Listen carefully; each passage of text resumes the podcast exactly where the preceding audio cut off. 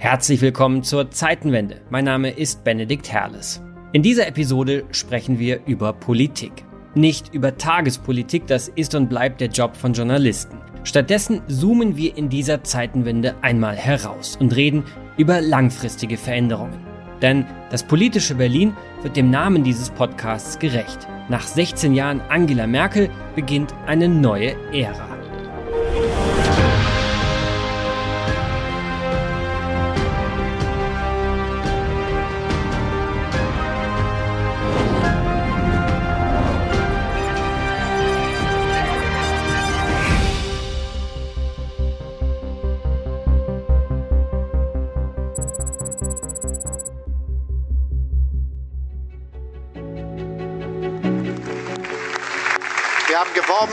Dafür, dass in dieser Gesellschaft wieder mehr Respekt herrscht. Wir haben uns dafür eingesetzt, dass es gelingt, die industrielle Modernisierung unseres Landes voranzubringen. Und wir haben uns dafür eingesetzt, dass es klappt, den menschengemachten Klimawandel aufzuhalten. Drei große Ziele, die jetzt am Beginn der 20er Jahre von unserem Land zu bewältigen sind.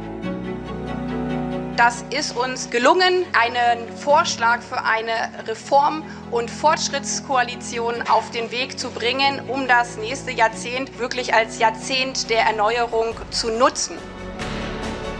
Wir haben gemerkt, dass die Art und Weise, wie wir uns mit den Zukunftsherausforderungen beschäftigen, viele Menschen in unserem Land beeindruckt hat. Dass alleine durch die Ernsthaftigkeit, wie wir gesprochen haben, viele Menschen Hoffnung geschöpft haben, dass ein neuer Aufbruch für unser Land möglich ist.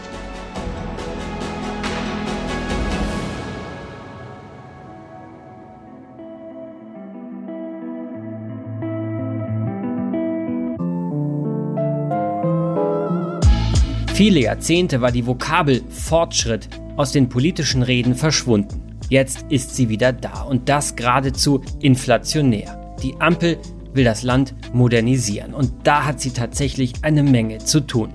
Deutschland muss erstens möglichst schnell klimaneutral werden, ohne dabei allerdings an Wettbewerbsfähigkeit zu verlieren. Dekarbonisierung ohne Deindustrialisierung also. Zweitens, wir müssen aufholen bei der digitalen Transformation. Schlimm genug, dass wir darüber im Jahr 2021 überhaupt noch sprechen müssen. Drittens, unsere Verwaltung muss schneller, effizienter und ebenfalls digitaler werden. Es wäre also tatsächlich nicht so schlecht, wenn der Fortschritt einmal vorbeischauen könnte. Und dann ist ist da ja noch Corona. Die Plage unserer Zeit, die so gar kein Ende zu nehmen scheint. Wir sind in Monat 21 dieser Pandemie, die das Land in diesen Tagen schlimmer im Griff hat denn je und keine Rücksicht darauf nimmt, dass die Politik ziemlich unvorbereitet erscheint. Denn während die einen noch nicht weg sind, sind die anderen noch gar nicht da und dennoch mussten alle nun dringende Antworten geben. Bei der Diagnose der Probleme ist es noch vergleichsweise leicht, Einigkeit zu schaffen. Das gilt nicht für die politischen Lösungen. Da stehen sich in Deutschland, vereinfacht gesagt, immer mehrere Teams gegenüber. Da ist zum einen das Team Staatsgläubigkeit. Es fordert mehr Verbote, mehr Regeln und einen öffentlichen Sektor, der eingreift, sei es beim Klimaschutz oder bei der Pandemiebekämpfung.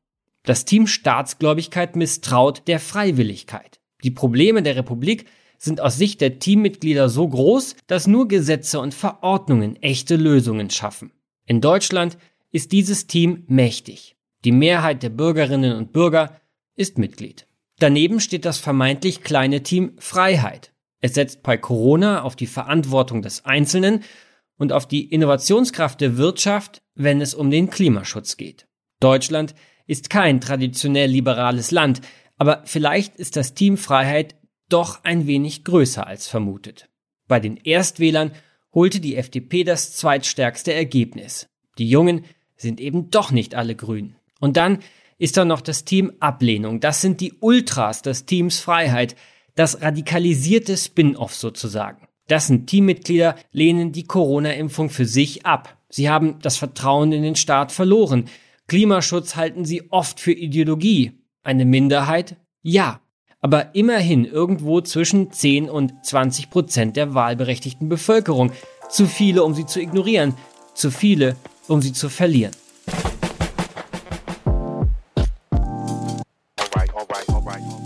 Insgesamt jedoch ist die Demokratie dieser Republik stärker denn je. Die politische Mitte hat bei der Bundestagswahl gewonnen. Das ist keine Selbstverständlichkeit. Diese Zeiten der radikalen Veränderungen in der Welt haben Trump, Bolsonaro und den Brexit überhaupt erst möglich gemacht. Aber eben nicht in Deutschland. Die Mitte ist ikonisches Markenzeichen dieser Republik, fast so wie Spargel, Apfelschorle und der Tatort. Doch jene Partei, die wie keine andere für die Mitte stand, droht der Verlust dieser Rolle. Carsten Linnemann von der CDU, der übrigens in der allerersten Episode der Zeitenwende zu Gast war, analysierte bei Maischberger schonungslos das Debakel seiner Partei. Eine erfrischende Klarheit hört man da.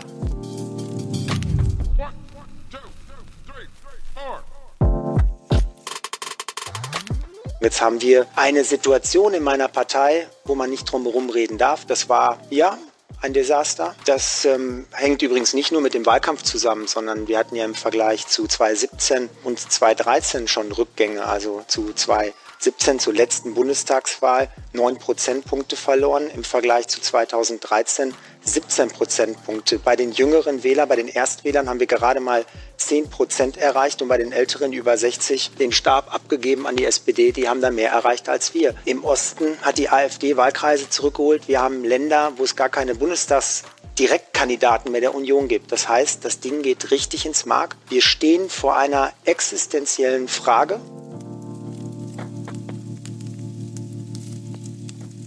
Die CDU muss sich neu erfinden. Viel zu lange stand sie inhaltlich für Angela Merkel und für, ja, für was eigentlich noch? Genau das muss sich ändern. Die Christdemokraten brauchen eigene und echte Positionen, um ihre Existenzberechtigung nicht zu verlieren. Und niemand kann sich eine abgeschlagene CDU wünschen. Natürlich braucht die Demokratie die einende Kraft der Union. Und dann sind da ja noch die Medien. Ihre Vertreter bedienen die politischen Teams nicht selten mit jeweils passenden Inhalten. Journalisten sind längst nicht mehr nur die unabhängigen Berichterstatter. Diese zweite Staffel der Zeitenwende startete mit genau diesem Thema. Mein Gast einer Episode zur Zukunft des Journalismus, Gabor Steingart. Es hat in den letzten Jahren eine eine zunehmende Verbreitung von Haltungsjournalismus stattgefunden. Das heißt, Neugier wurde durch Haltung ersetzt und das eigentliche Reportieren von, von Wahrheit und von Wirklichkeit, selbst wissend, dass es verschiedene Wahrheiten und zuweilen auch eine Wirklichkeit hinter der Wirklichkeit gibt, aber dass das Thema Haltung eine, eine Dominanz gewonnen hat in vielen Redaktionen, das ist, glaube ich, unverkennbar.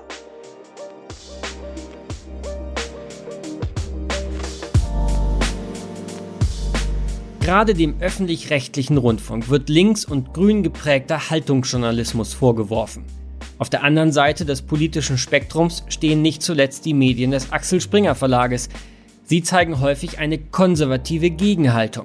Das sind die Welt, die Bild und, wenn man so will, auch Gabor Steingarts Journalismus Startup Media Pioneer, an dem der Axel Springer Verlag mehr als 40 Prozent der Anteile hält. Die politische Berichterstattung selbst ist also polarisiert. Echte Neutralität gibt es natürlich immer noch, aber sie wird seltener. Für diese Episode habe ich mit einer Beobachterin und einem Beobachter des politischen Berlins gesprochen, die unterschiedlicher nicht sein könnten. Mit einer liberalen bis konservativen jungen Journalistin von Bild TV und mit einem der erfahrensten Parteienforscher dieses Landes, der sich selbst vermutlich als rot-grün einordnen würde. Schauen wir sie uns an. Die Zeitenwende in der Politik. Nena Schink ist Host der wochentäglichen Talkshow Viertel nach acht bei Bild TV. Sie ist Autorin mehrerer Bestseller. Die gepflegte Provokation ist bei ihr durchaus Markenkern. Zuletzt erschien ihr Buch Ich bin nicht grün, in dem sie mit dem grünen Zeitgeist und dessen Ideologie abrechnet. Ich habe Nena in den Redaktionsräumen der Bild-Zeitung in Berlin besucht. Ich hatte mich auf steile Thesen gefreut und ich habe sie bekommen. Los geht's.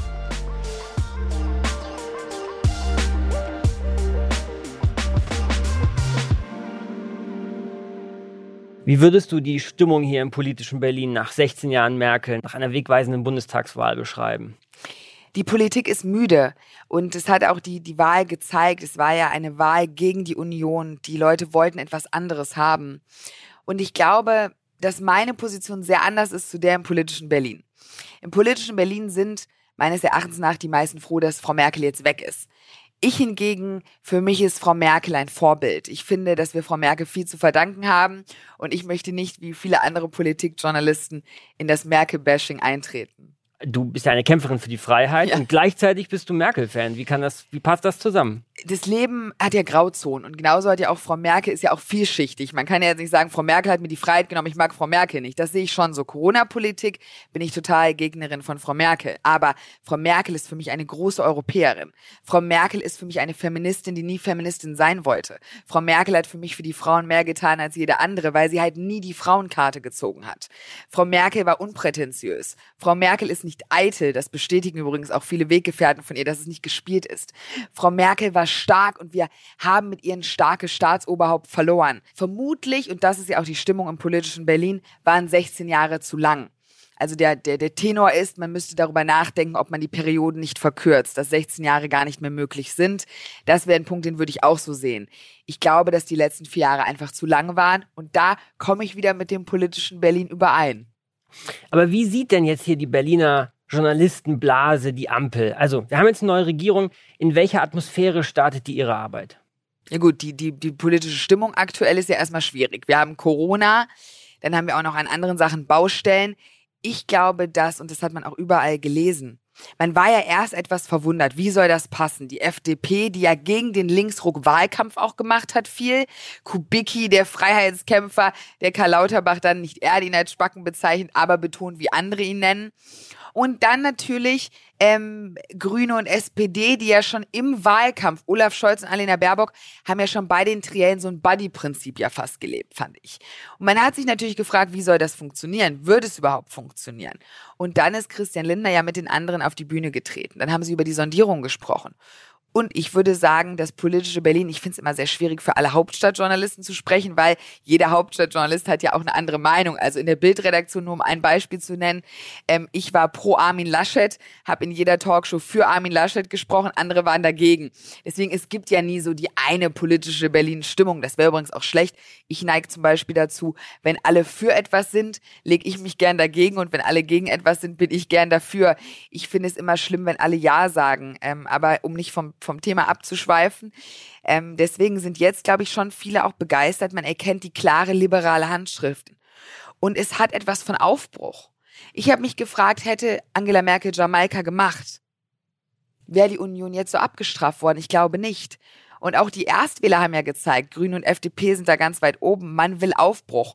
Und dafür stehen Christian Lindner und Robert Habeck. Als die drei da standen, hatte man ja das Gefühl, da stehen drei Kanzler. Wobei ich sagen muss, nein, man hatte das Gefühl, da stehen zwei Kanzler, Christian Lindner und Robert Habeck. Ich bin sehr gespannt. Jetzt hast du diesen Sommer einen Bestseller veröffentlicht. Ich bin nicht grün.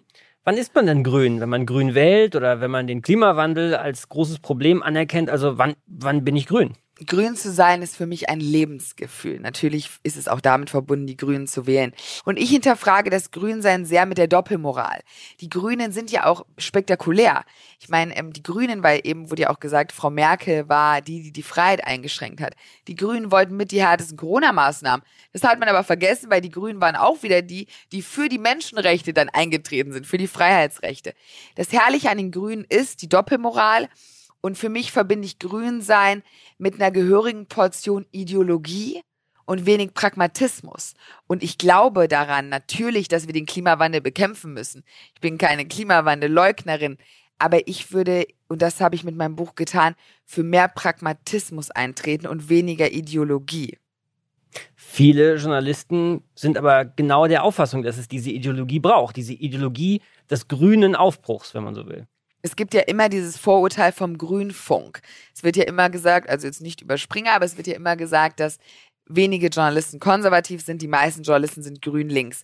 Ich habe mir für mein Buch Statistiken angeschaut und 92,2 Prozent der Volontäre äh, beim ARD würden die Grünen würden Rot-Grün wählen. Rot-Rot-Grün wählen sogar. Ähm, das ist natürlich eine Statistik, die einem schon zu denken gibt. Wie, wie alles im Leben muss man aber auch die Statistik genau anschauen. Und es haben nicht mal viel über 50 Prozent gewotet. Das heißt, man kann das als einen Einblick sehen, 92,2 Prozent für Rot-Rot-Grün, aber es haben nicht alle 100 Prozent abgestimmt. Trotzdem ist es ein Signal. Und mir ist eine Sache passiert, ganz am Anfang meiner Karriere, da hat ein ähm, Chef von mir oder ein Kollege von mir gesagt, ähm, Frau Schinks, Sie sind sehr ehrgeizig, Sie machen bestimmt eine große Karriere, aber halten Sie mit Ihren konservativen Wertevorstellungen etwas hinterm Berg. Der Journalismus ist links, die Medienbranche ist links, gewöhnen Sie sich dran. Das ist ein Zitat, das ich nie vergessen habe, weil es schon symptomatisch ist. Es ist ja auch so, man kriegt doch mehr Beifall. Ich meine, wenn man sagt, ähm, ich möchte verzichten, ähm, ich, ich esse kein Fleisch mehr, wer sagt denn dann, du bist böse? Das heißt, es ist ja immer, man hat diese moralische Überlegenheit, die man vor sich herträgt. Auch Vogue, wenn man sagt, ich bin fürs Gendern, wenige greifen dich an. Wenn man sagt, ich bin gegens Gendern, wie ich zum Beispiel, wird man viel stärker angegriffen. Deswegen die grüne Doppelmoral ist ja auch was Tolles, was man vor sich hertragen kann. Ich verzichte auf Flüge. Ich esse kein Fleisch. Ich will die Umwelt retten. Luisa Neubauer hat ja eine sehr einfache Rolle der Witz oder der Skandal deines Buches, das sprichst du jetzt gerade schon an, ist ja, dass eine junge, gebildete, aus einem urbanen Umfeld stammende Frau eben nicht grün ist. Also das ist der Aufreger fast schon, ja. Was, was sagt uns das alleine schon über unsere Gesellschaft? Ja, ich habe letztens eine schöne Rezension gelesen, da stand genau das, da stand, äh, dass es von einem alten weißen Mann das Buch kein Bestseller geworden wäre. Dass es symptomatisch für unsere Gesellschaft ist. Michael Abdullahi hat mich in seinem Podcast als Gegenentwurf zu Luisa Neubauer ähm, bezeichnet. Ich, ich würde sagen, es sagt sehr viel über unsere Gesellschaft aus. Wir müssen viel mehr Demut lernen. Und zwar auch vor dem Alter. Was mich, ein Beispiel, was mich sehr aufregt, ist dieses alter weißer Mann. Ich hasse das. Weil in dieser Rezension das stimmte. Wäre ich ein alter weißer Mann gewesen und hätte geschrieben, ich bin nicht grün, wäre es kein Bestseller gewesen.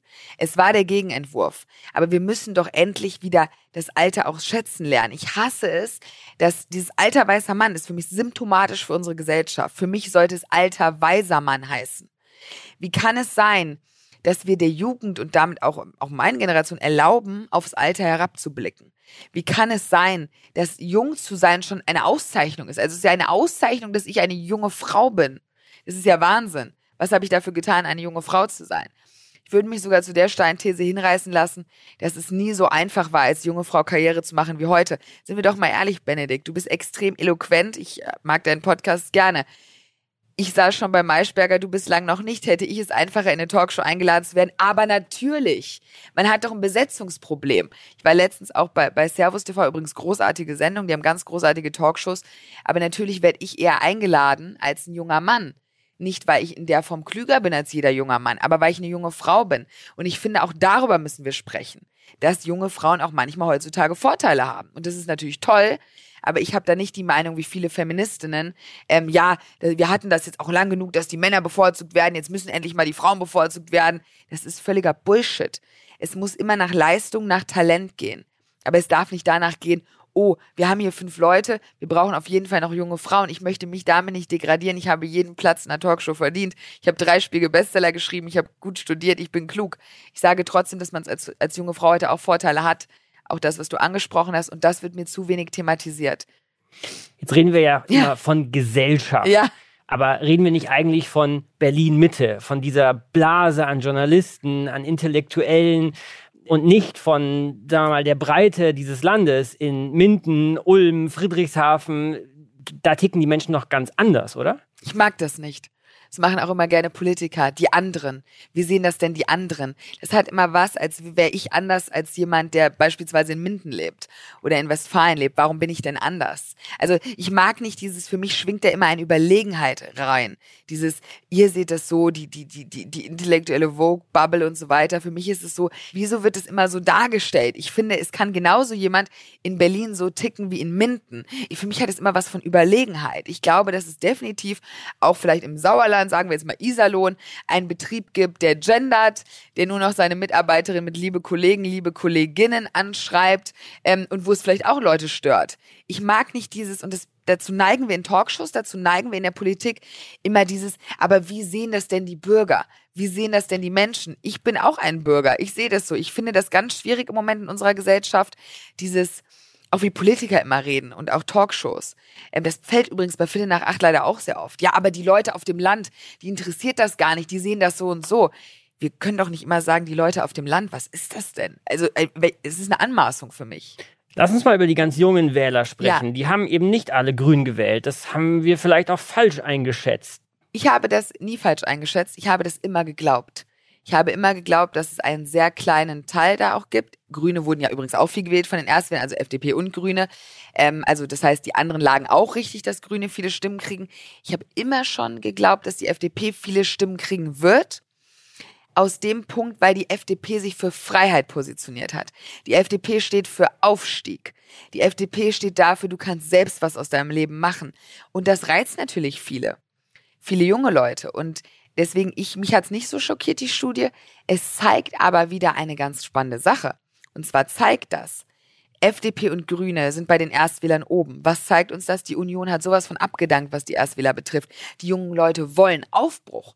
Die sehen in den Grünen und auch in der FDP sehen sie Ideen. Sie sehen Impulse. Sie sehen Aufbruch. Und das hat die Union versagt in den letzten 16 Jahren. Die, die, die, die Erstwähler haben, finde ich, mit den Ergebnissen für Grüne und FDP, die Union, aber auch die SPD, die Erstwähler haben den Volksparteien richtige Watsche erteilt. Und das sollte nun ein Aufwachruf sein, für die Volksparteien sich neu zu erfinden. Weil ansonsten, wer weiß, ich würde mal eine Prognose mich hinreißen lassen. Wer weiß, ob nicht in vier Jahren die FDP den Kanzlerkandidaten stellt. Das ist eine steile These. Steile These würde ich eingehen. Ich bin mir sicher, wenn Christian Lindner und die FDP in den nächsten vier Jahren diesen Weg weitergeht. Ich finde, sie positionieren sich gerade sehr klug als bürgerliche Mitte. Es ist doch gerade wie eine Flanke, die die FDP reinmachen könnte. Sie regieren mit links. Christian Lindner steht für Aufbruch, er ist jung. Wenn er sich jetzt in den nächsten vier Jahren als die Partei der Mitte positioniert und wenn die Union den Fehler machen sollte, und das hoffe ich nicht, also wenn hier jemand aus der Union zuhört, bitte, bitte nicht, wenn die Union jetzt glaubt, oh Gott, wir können nur noch die Ängstlichen gewinnen, die die Maske nicht mehr abnehmen wollen, und wir können nur noch die Rechten gewinnen, und dann rechts wandert, dann sehe ich für die FDP eine ganz, ganz große Chance, in vier Jahren den Kanzlerkandidaten zu stellen, wenn Christian Lindner das dann will.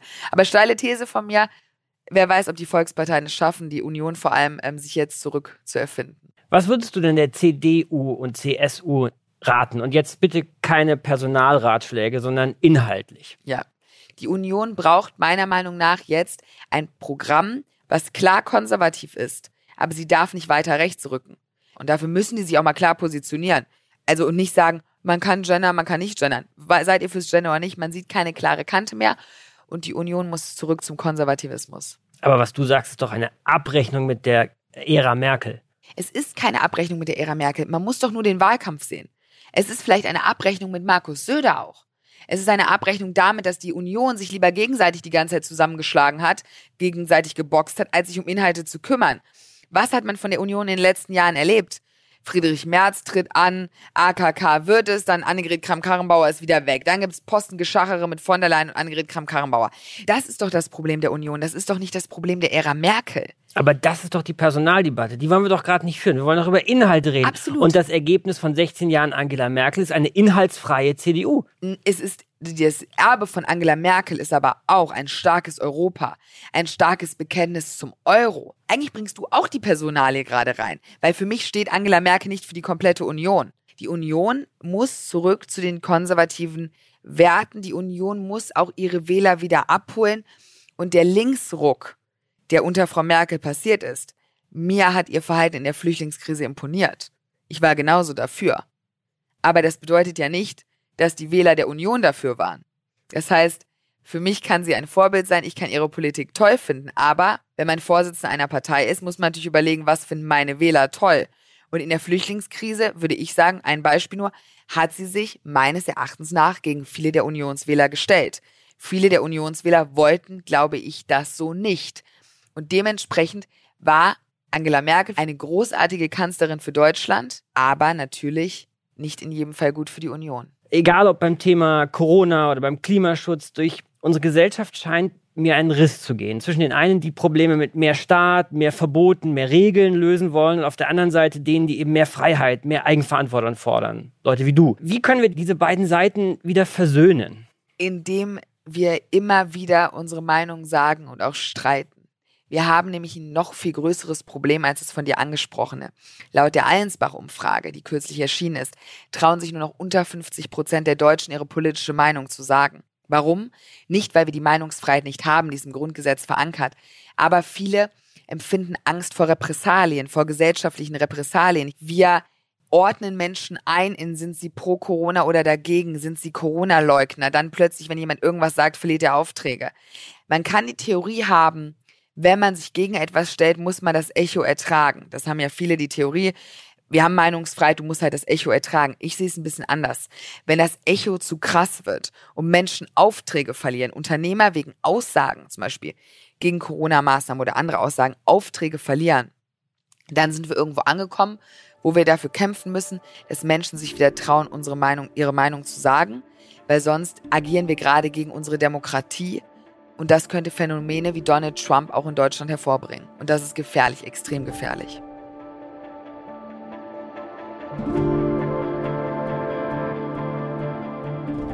Professor Karl Rudolf Korte ist Parteienforscher an der Universität Duisburg-Essen und seit vielen Jahren einer der bekanntesten Politikerklärer des Landes. Aus den Wahlsendungen des ZDF ist er nicht wegzudenken. Politische Dynamiken kann er messerscharf analysieren, wie wenige andere. Allerdings sollte man genau zuhören. Korte spricht schnell und in manchem Nebensatz verstecken sich grandiose und allzu passende Wortneuschöpfungen. Hören Sie selbst. Telefonisch bin ich jetzt verbunden mit Professor Karl Rudolf Korte. Hallo, Herr Professor Korte. Ja, hallo. Dieser Podcast heißt Zeitenwende. Ein großes Wort. War die Bundestagswahl 2021 eine politische Zeitenwende? Natürlich war sie eine Zeitenwende. Das kann ich so behaupten, weil doch ganz selten ähm, Machtwechsel in Deutschland vorkommen keine krassen wie 1998, zwei Oppositionsparteien zu Regierungsparteien, aber doch ein dosierter Machtwechsel. Und das ist auch in der Erwartungshaltung eine Zeitenwende. Wie würden Sie die politische Stimmung in diesem Land zu Beginn der neuen Legislaturperiode beschreiben? Sie ist überlagert von der, wie ich es oft bezeichne, Corona-Kratie, in der wir uns noch befinden. Es war ja auch im Wahlergebnis ablesbar, dass es nicht nur die Euphorie des Aufbruchs gibt und der Veränderungsdynamik, sondern auch eine Macht der Erschöpfung durch Corona eben bedingt. Äh, viele haben die Sehnsucht, dass es wieder so wird wie vor Corona, ohne Masken, mit viel Nähe. Und ähm, in dieser ambivalenten Stimmungslage hat sich das gesamte Superwahljahr abgespielt. Und das ist auch regierungsbildungstechnisch genau zu sehen, dass wir ja nicht 40 Prozent Parteien haben, sondern um die 20 Prozent Parteien, die sich zusammenraufen, um gemeinsam etwas zu machen. Wo ist der Zusammenhang zwischen Corona-Müdigkeit und der Parteienverteilung im Bundestag?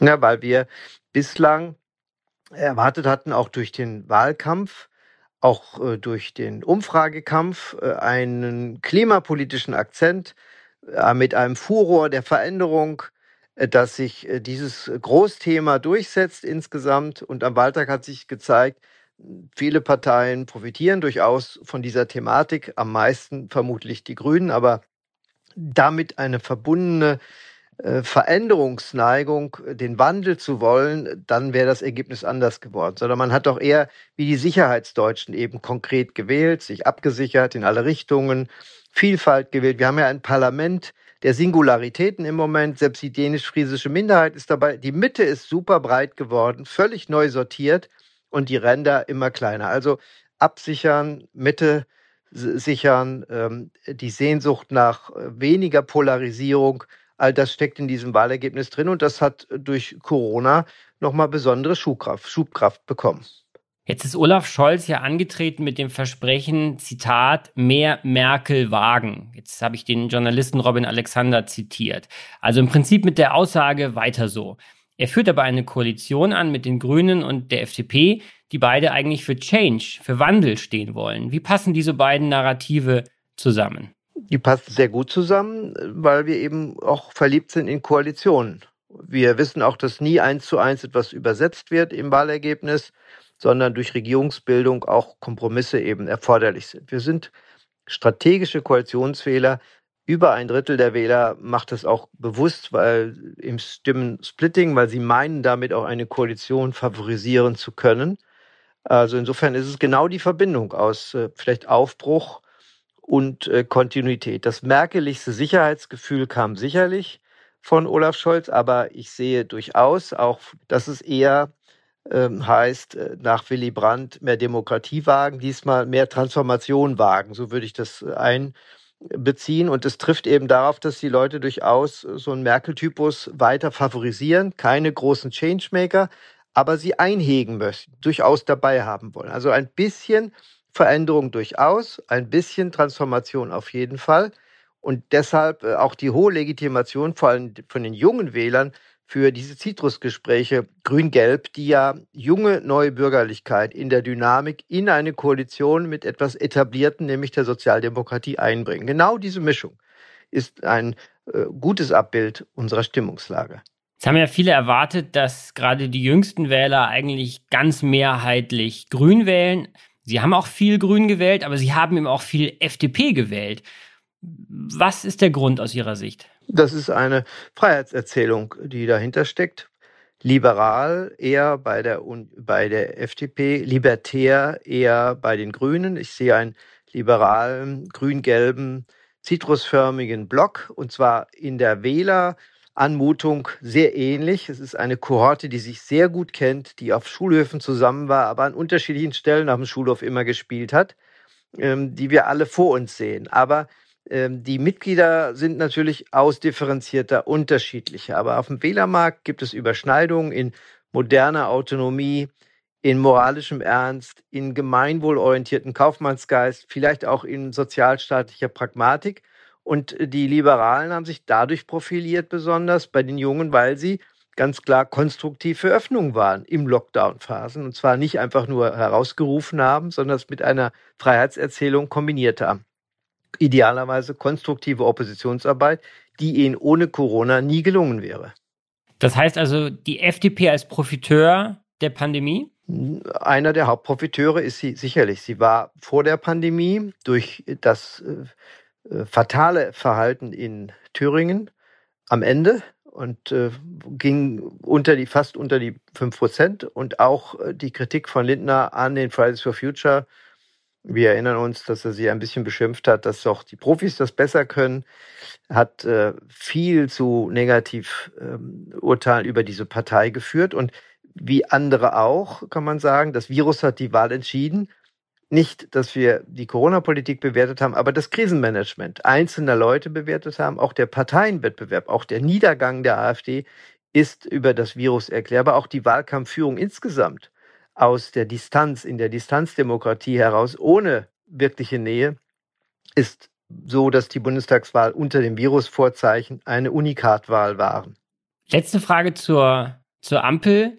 Was ist denn aus Ihrer Sicht die größte Chance und das größte Risiko für die neue Koalition? Die größte Chance liegt in dieser Zeit eben begründet, dass wir durch Corona eben gelernt haben, dass alles geht. Das ist das Interessante kein Glaubenssatz der Politik hat letztlich überlebt. Wenn wir etwas gemeinsam wollen, können wir es auch hinbekommen. Es war ja in Serie Kontingenz. Denn äh, die Erfahrung, dass kein Geld da wäre, äh, Schuldenbremsen gelten, äh, Binnengrenzen zu Europa eher auf ewig äh, immer offen sind, dass äh, im Homeoffice man nur bedingt arbeiten kann und Firmen alleine mit Homeoffice nicht existieren, das stimmt ja alles nicht. Und wer einmal daraus Gestaltungskraft entwickelt hat, der kann darauf setzen, dass was man sich vornimmt, wenn man es gemeinsam macht, auch erreichen kann. Äh, es geht nicht, diesen Satz gibt es nach Corona überhaupt nicht mehr. Und ich finde, daraus kann man unglaublich viel Dynamik als Aufbruch entwickeln. Das ist sicherlich das Größte. Das, was am ähm, problematischsten, glaube ich, für die Neuen sein kann, dass sie eben so eine Erwartung auch mit damit konfrontiert werden. Dass die Reparaturbedürftigkeit des Staates, die wir auch durch Corona besonders kennengelernt haben, wir erwarten, dass sie im nächsten Frühjahr beendet wird. Und das geht natürlich nicht. Und äh, deswegen eine Überfrachtung der Erwartungen. Und bei Rot-Grün war es damals so, als sie dann in die Regierung kamen nach der langen Kohlzeit, hatten sie auch handwerklich ganz viele Fehler gemacht, sodass über Monate eine Novellierung der Novellierung der Novellierung äh, greifen musste, um irgendwie normale Gesetze auch hinzubekommen. Das wäre natürlich ein Desaster, äh, ich glaube nicht, äh, dass das dieser Regierung passiert, weil ja mit der SPD auch eine erfahrene Gesetzgebungspartei mit dabei ist. Lassen Sie uns mal in die Zukunft schauen. Wird das Wort Volkspartei perspektivisch eigentlich noch existieren? Wird es noch irgendeine Bedeutung haben oder vielleicht ganz verschwinden? Das hat eine große Bedeutung, weil Volksparteien ja Konsensmaschinen sind und die mögen wir sehr in Deutschland, weil wir doch in so einer Umarmungsdemokratie immer auf den Ausgleich mit anderen ausgerichtet sind. Sonst würden wir auch nie so mittig wählen. Und auch unser Institutionengefüge ist auf Ausgleich ausgerichtet, nicht auf krasse Polarisierung. Und dass es möglich ist, äh, sie zu Höchstzahlen zu motivieren, sieht man an den Landtagswahlen, bei dem ähm, Kretschmann oder Dreier, Haseloff oder Schwesig zuletzt ja gigantische Zahlen erreicht haben, an die 40 Prozent, indem sich alte Klassiker der Parteien wieder zu richtiger Größe aufspielen können, wenn äh, eben ein besonderer Bonus auch mit im Spiel ist, den man wählen konnte. Und das gab es diesmal in dieser Form ja nicht. Also ich sehe sie als Integrationstanker, die Gemeinwohl auch durchaus mit ausdrücken über die Interessenaggregation. Und ich sehe sie auch in der Rolle, dass sie bereit sind, Führung zu übernehmen. Beide Komponenten machen Volksparteien zu dem, was sie sind. Wird es diese Integrationstanker im Bund noch geben können? Eindeutig. Auch der Bedarf nach Entscheidern, nach politischer Führung, nach Ansage, das ist doch da, es liegt in der Luft. Und wenn jetzt wieder einer sich einen Kanzlerbonus erarbeiten kann, besteht durchaus die Chance, dass er auch über diese mickrigen äh, über 20 Prozent hinauskommt. Da bin ich ziemlich optimistisch. Äh, andererseits auch in der Dreierkonstellation, achtmal haben wir es ja schon in den Ländern, äh, ist es jetzt kein großes Abenteuer, äh, das auch im Bund einmal auszuprobieren. Das bringt automatisch mit sich, wenn man dies weiter so andenkt, dass die Parteien kleiner bleiben, als es bislang der Fall war. Aber äh, ich sehe jetzt keine äh, konkrete Niederländisierung des kompletten Parteiensystems mit ganz vielen kleinen Parteien. Was ist Ihr Rat an die CDU? Damit meine ich jetzt keinen Rat in Sachen Personal, sondern vor allen Dingen inhaltlich strategisch, um wieder zu einer echten Volkspartei zu werden? Ja, da ist einfach der Rat über Themen, das sich zu erarbeiten. Die SPD ist auch geschlossener geworden, nachdem sie ein neues Sozialstaatskonzept vor zwei Jahren oder anderthalb Jahren entwickelt haben, indem sie die Harzgesetze hinter sich gelassen haben. Nach vielen, vielen Jahren war es ein letztes Vermächtnis von Andrea Nahles, das so zu machen. Also wo ist die Programmarbeit zu sagen, wir wollen äh, außen- und sicherheitspolitisch äh, mehr investieren äh, im Blick auf die 2%-Hürde. Ist die Union jetzt eigentlich dafür oder ist sie dagegen?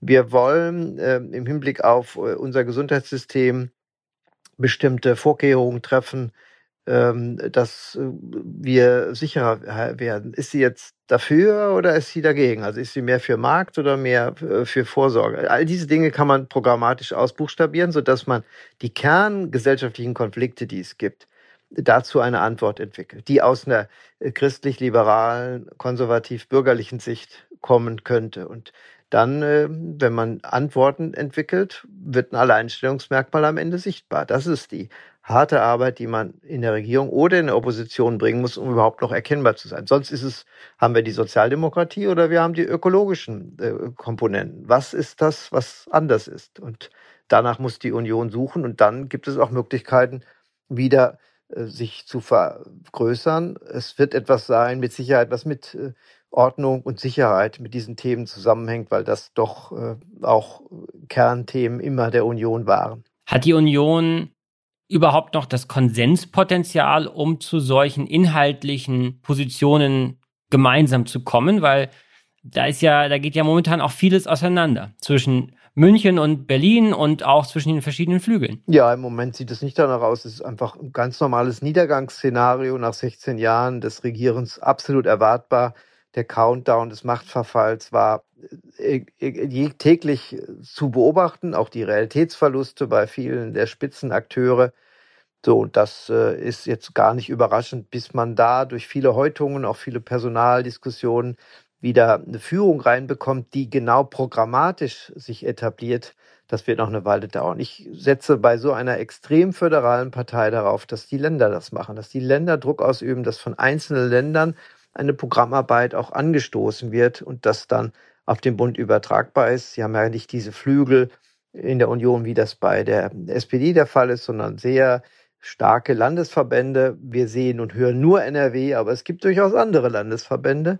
Und äh, das wäre eigentlich der Siegeszug äh, einer Programmidee, die über die Länder in den Bund kommt. Welche Länder sehen Sie da in der Vorreiterrolle? Na, im Moment äh, haben wir drei, äh, jetzt im Frühjahr drei Wahlen äh, mit äh, CDU-Ministerpräsidenten. Saarland, ähm, Schleswig-Holstein und auch ähm, dann NRW.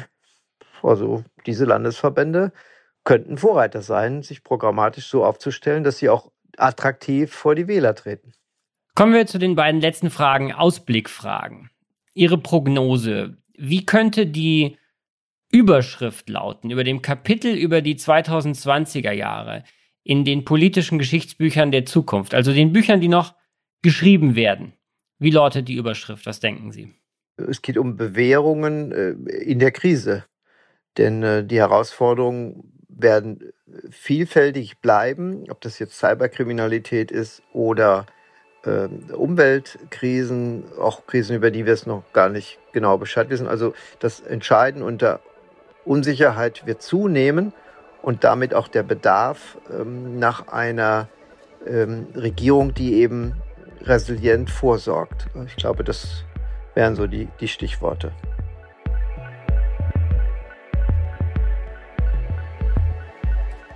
So unterschiedlich die Perspektiven von Karl Rudolf Korte und Nena Schink auch sein mögen, in einem sind sie sich einig. Sie sehen die bürgerliche Mitte in diesem Land stärker denn je.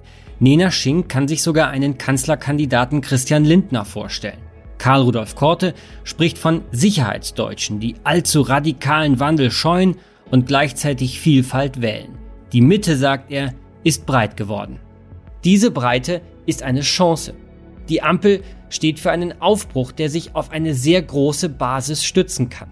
Sie kann ihrem eigenen Anspruch einer Fortschrittskoalition gerecht werden, und zwar dann, wenn sie es schafft, Wandel mit gesellschaftlichem Konsens zu verbinden, wenn sie es also vollbringt, alle Teams in diesem Land mitzunehmen. Die Mitte des Jahrhunderts ist noch drei Jahrzehnte entfernt. Für die Zukunft der Demokratie könnten das entscheidende Jahre werden. Letzte Frage stelle ich allen meinen Gästen, und zwar die Frage nach der Mitte des Jahrhunderts. Im Jahr 2051 werde ich in Rente gehen. Das steht zumindest in den Briefen der deutschen Rentenversicherung. natürlich interessiert es mich sehr zu erfahren, in welchem Deutschland ich dann meine hoffentlich gesunden Jahre als Rentner verbringen werde. Deshalb an Sie die Frage, wie sieht das Parteiensystem Deutschlands im Jahr 2051 aus? Also im Bundestag natürlich.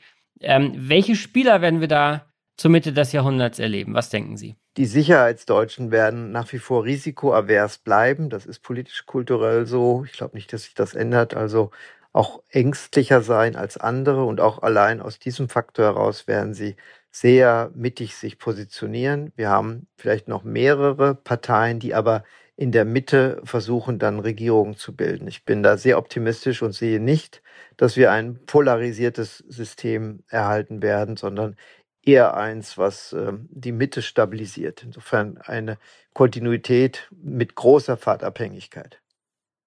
Das heißt, eigentlich die gleichen Spieler, keine Liste Söder oder Liste irgendjemand, der dann noch kommen könnte, sondern mehr oder weniger die gleichen Farben wie heute also auch. Also bislang ähm, haben wir immer etwas gegen charismatische Überflieger gehabt. Da reicht einer auf dem Kabinett, aber mehr nicht. Und wir sehen ja drumherum auch, beispielsweise Liste Kurz äh, in Wien, äh, wie schnell das verbrennt, wie wenige noch auf Fotos mit ihm heute wollen oder alte Fotos rausholen. Wir sind doch sehr kritisch äh, dagegen. Wir favorisieren eher Typen, solche Extremisten des Normalen, die so ein bisschen Büroleiterscham mitbringen. Das ist für uns unverdächtiger. Die sollen einfach gut regieren, die Dinge abarbeiten, aber sich nicht selbst inszenieren. Das kommt an. So haben wir bisher die Typenauswahl weitgehend, nicht immer, aber doch weitgehend betrieben. Und ich sehe da keine Anfälligkeit, dass jetzt äh, die jungen Kennedys irgendwie Mitte der 50er Jahre dieses Land übernehmen. Auch an dich die Frage, wie sieht das politische Berlin, wie sieht die politische Landschaft zur Mitte des Jahrhunderts im Jahr 2051 aus? Es wird mehr direkte Abstimmungen geben. Also ich bin davon überzeugt, dass wir sichere digitale Abstimmung über Handys zu einzelnen Themen haben werden. Also mehr so wie in der Schweiz. Ähm, ich glaube aber nicht, dass wir alles direkte Demokratie haben, dann wird ja das Chaos ausbrechen. Aber mein Tipp wäre, dass wir übers Handy sehr direkt abstimmen können und dass die Gesellschaft mehr Mitspracherecht auch dahingehend hat. Ich würde sagen, die Zeit der Elfenbeintürme ist dann vorbei. Es wird auch mehr in den Parteien Basis abgestimmt werden. Das machen die Grünen übrigens jetzt schon gut, muss man sagen. Also mehr direkte Abstimmung sowohl beim Volk als auch innerhalb der Parteien, mehr direkte Demokratie. Vielen Dank, Lena Schink. Dankeschön. Vielen Dank, Herr Professor Korte. Gerne.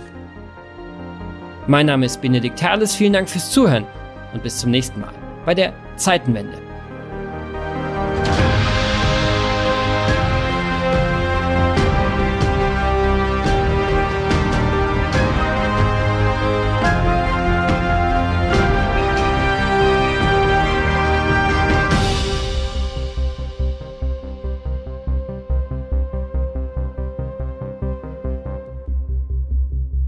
Dieser Podcast wird produziert von Podstars